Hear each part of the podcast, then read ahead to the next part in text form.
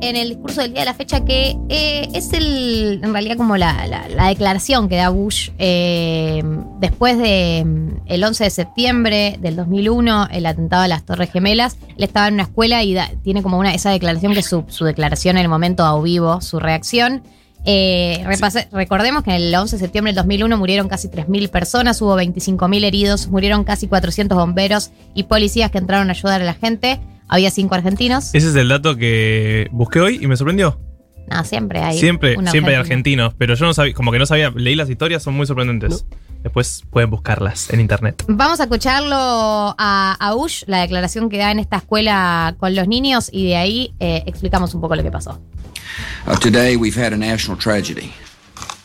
Tuvimos una tragedia Two nacional. airplanes have crashed into the World Trade Center Dos aviones chocaron las Torres Gemelas en lo que parece ser un ataque terrorista al I have país. spoken to the Vice President, Hablé con el vicepresidente, Governor of New York, al gobernador de Nueva York, Director of the FBI, el director del FBI, and have ordered that the full resources of the federal government y ordené que go to help el the gobierno victims and their federal families se pongan a disposición de las and, familias and to conduct a full-scale investigation y que dirijan una, una investigación a gran escala and to find those folks. Que encuentren a estas this personas que cometieron este acto. Eh, es muy recordado este discurso de él, que está como en una escuela y se le acerca a alguien y le dice algo al oído y él como que hace... El mira cámara se queda en silencio, por eso no pusimos esa parte, básicamente, porque se queda en silencio, pero la reacción busquen en YouTube porque es increíble. Un video Eh, reacción. es un video Video reacción. reacción al ataque se- de las Torres Gemelas. Y se queda en el aula con los chicos. Los chicos estaban aprendiendo a leer una actividad con segundo grado. Se queda en el aula dos minutos, tres minutos para no asustar a los chicos. Eh, y cuando se levanta, le preguntan a los periodistas, ¿va a decir algo sobre las Torres Gemelas? Eh, dice, "Ah, ahora voy a hablar, ahora voy a hablar. Se va 15 minutos a como una sala que tenían ahí. Eh, y da esta conferencia de prensa que dura eso, muy poquito, pero dice, bueno, parece que sufrimos un ataque terrorista. Pero vamos a contar un poco más del contexto. Porque ya estuvimos hablando eh, de, de Afganistán, ¿se acuerdan? Con Juan Elman. La columna que seguramente. Una gran columna, la ¿Han pueden buscar en? Spotify. Eh, ¿Qué está pasando en Afganistán? o ¿Qué pasó? ¿Cómo? No me acuerdo bien qué título que hicimos. Pero busca 1990 en Sí, sí. Spotify y denle seguir. Eso es lo importante. Eso es lo importante. Eh, pone en 1990 Afganistán, le va a pasar, le va a aparecer, eh, digo, la columna de Juan Elman. Eh, ya estuvimos hablando de todo el conflicto con los soviéticos y el rol que cumplió Al Qaeda ahí, que había sido eh, inicialmente apoyado por Estados Unidos y que después, eh, bueno, le ganan la guerra a los soviéticos y después empiezan las peleas internas en Afganistán. Desde ese momento, Al Qaeda ya había empezado a hacer algunos ataques terroristas contra Estados Unidos. Incluso en el 93 había atacado a las Torres Gemelas, habían puesto un coche bomba de estacionamiento. Su idea era que se caiga una de las torres y así tirar también a la otra. Eso no pasó y explotó la bomba de estacionamiento, pero ninguna se cayó. Hubo seis muertos. Eh, después en el, en el 98 también había atacado embajadas estadounidenses en África. Y en el 2000 había atacado un, un buque naval, digamos, con militares eh, estadounidenses. O sea, eh, ya venía claro. picante. la cosa. porque en, acá en Argentina el atentado a la AMIA también tenía antecedentes. O sea, el atentado a la Embajada de Israel había habido avisos, había, viste, como que en muchos casos hay avisos, hay preavisos, hay incluso atentados eh, previos o más pequeños de escala menor e igual eh, no logran frenarlo. Sí, sí, sí. Este documental que les comentábamos al principio del programa con María, que se llama Turning Point, eh, que está en, en Netflix, básicamente. Pueden entrar a verlo, son cinco capítulos de una hora. Eh, te muestran justamente eso, que ya en el 2000 había tapas de diarios estadounidenses poniendo la cara de Osama Bin Laden diciendo tipo el hombre más peligroso del planeta. Mira. Antes del atentado a las Torres Gemelas. O sea, ya había un clima muy enardecido contra Al Qaeda y con todo lo que estaba pasando. Bueno, claramente el pico fue el 11 de septiembre de 2001. Si quieren, vamos a hacer como un mini repaso. ¿Les parece? Como momento por momento, porque Por pasaron favor. tantas cosas que, que terminas perdiéndote. Eh, a las 8.19 de la mañana, un asistente de, de un vuelo se comunica con su aerolínea y dice, parece que nos están secuestrando.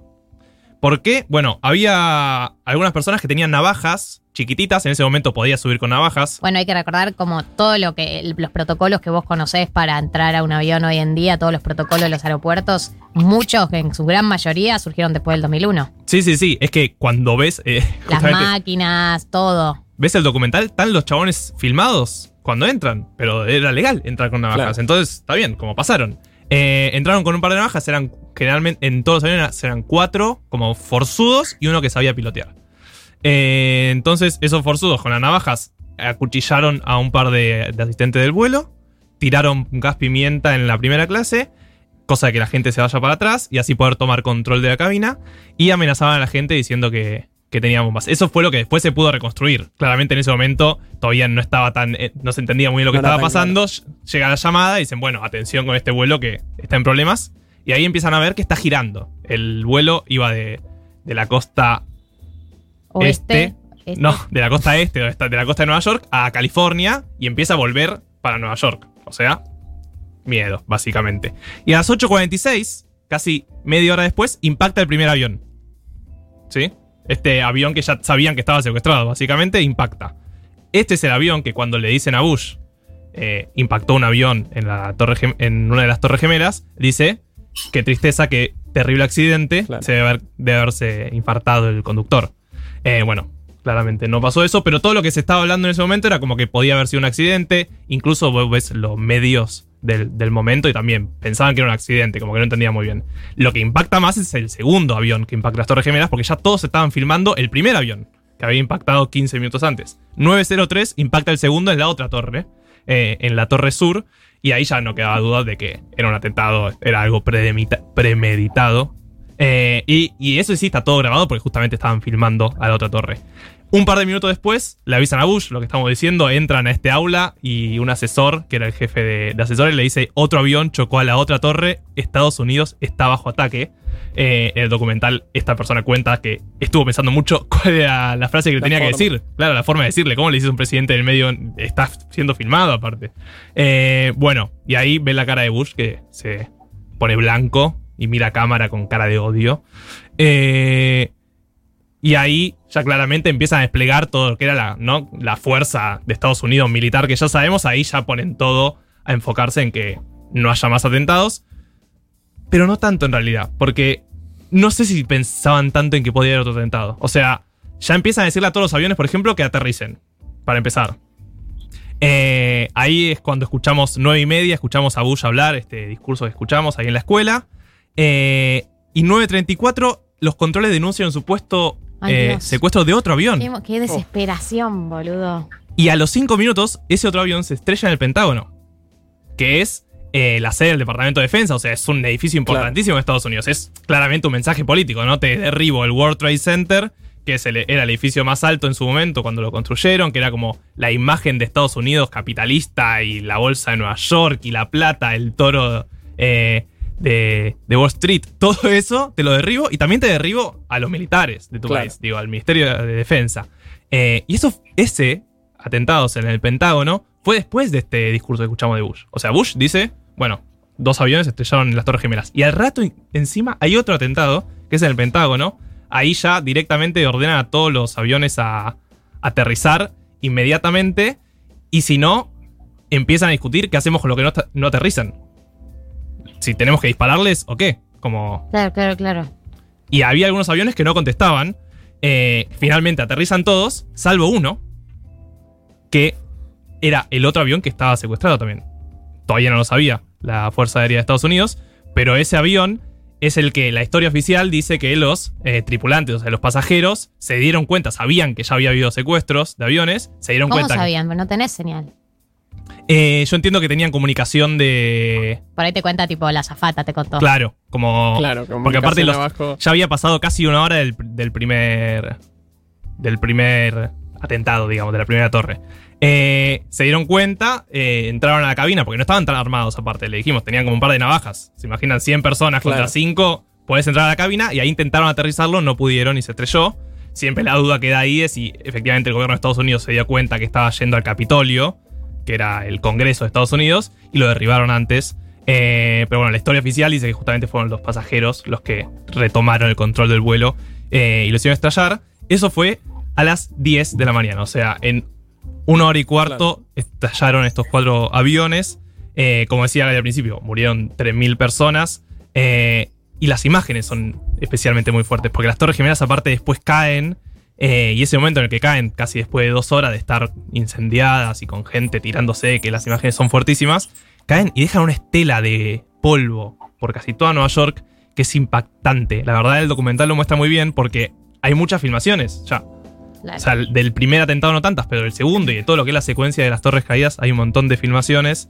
Y después a la noche, a las ocho y media, Bush le habla a, a toda la nación, da un discurso que es mucho más extenso, dura como cinco minutos, eh, no, no el que escuchamos antes que dio en la escuela, y dice, bueno, eh, vamos a responder. Y ese vamos a responder es toda la secuencia que ya conocemos de la guerra de Afganistán, Claro. que muy bien explicó Juan Elman, que básicamente es, tenemos que ir contra Al Qaeda, pero también contra los talibanes, que supuestamente le habían dado el apoyo eh, de permitirle estar en el lugar, digamos, permitirle estar en Afganistán, pero además, eh, bueno, contra el terrorismo, ¿no? Como contra una imagen, como demostrar Pero- que Estados Unidos eh, seguía siendo potencia. Sí, Mechis, perdón. Dentro de eso, eh, dos cosas que a mí me llamaron mucho la atención del mismo documental. Está el instructor de vuelo de uno de los terroristas y el tipo cuenta, a mí me re llamó la atención que este chabón empezó a tomar clases y en un momento yo le digo, bueno, vamos a practicar el aterrizaje y el chabón dice, no necesito aprender a aterrizar. Dios. Y el instructor de vuelo es como, ah, ok, y le dice, además no solo eso, no necesito aprender a aterrizar y quiero pasar ya a manejar y a pilotear eh, grandes, grandes, aeronaves. Otra de las cosas que, que se ve ahí, que ya es algo que, que es un tema súper, súper interesante, pero que el documental también retrata muy bien, es la interna entre la CIA y el FBI y todo lo que sucede después eh, con Guantánamo, que es la prisión militar que ellos instalan en el 2002, que es en la isla de Cuba, que tienen ahí como un territorio arrendado a Cuba que solo Estados Unidos puede desarrendar. eh, y todo lo que sucede con los prisioneros de guerra, entre comillas, que no son prisioneros de guerra y las, los trucos que hacen desde el Departamento Legal de Estados Unidos para incumplir los convenios de Ginebra. Entonces no les pueden llamar, no les pueden llamar prisioneros, sino que les llaman, tienen Detenidos. como un cambio. ¿Cómo? Detenidos, creo que es la palabra que usan. detenidos eh, y lo que, lo que implementan son unas formas de interrogatorio que en realidad son tortura, pero ellos para no decir tortura, porque incumplirían los convenios de Ginebra, les llaman formas de interrogatorio mejoradas. Y la definición del tipo que, que las diseña es la siguiente. Si yo te digo a vos, palitos de, bambú entre las uñas o clavarte una aguja en el ojo, que es una tortura, a vos te dan escalofríos. En cambio, si yo te digo, privación de sueño durante más de 72 horas no te dan escalofríos. Y por eso es que esto no es tortura. O sea, ese es el nivel que manejan eh, para apretar a un montón de gente que finalmente son interrogatorios y son actos de tortura, que además no son eficientes, que son crímenes de guerra y que después fueron tremendamente polémicos cuando se empezó a conocer lo que se hacía dentro de las prisiones de Guantánamo. Claro, yo no sabía, pero Guantánamo no existía antes. O sea, existía esa base, pero no existía la prisión, eh, que la crearon justamente en el 2002 con este fin. O sea, cuando uno escucha de el cansancio de la guerra de Afganistán de Estados Unidos, claramente también tiene que ver con estas cosas, ¿no? Que, que la sociedad estadounidense como que ya estaba cansada de esta guerra que duró 20 años y que no llegaba a ningún puerto. Eh, Eh, el documental que nombraban los chicos es Turning Point. eh, lo pueden encontrar en Netflix porque acá nos preguntaban por el WhatsApp. Y este fue el repaso del 11 de septiembre del 2001 a 20 años del atentado a las Torres Gemelas.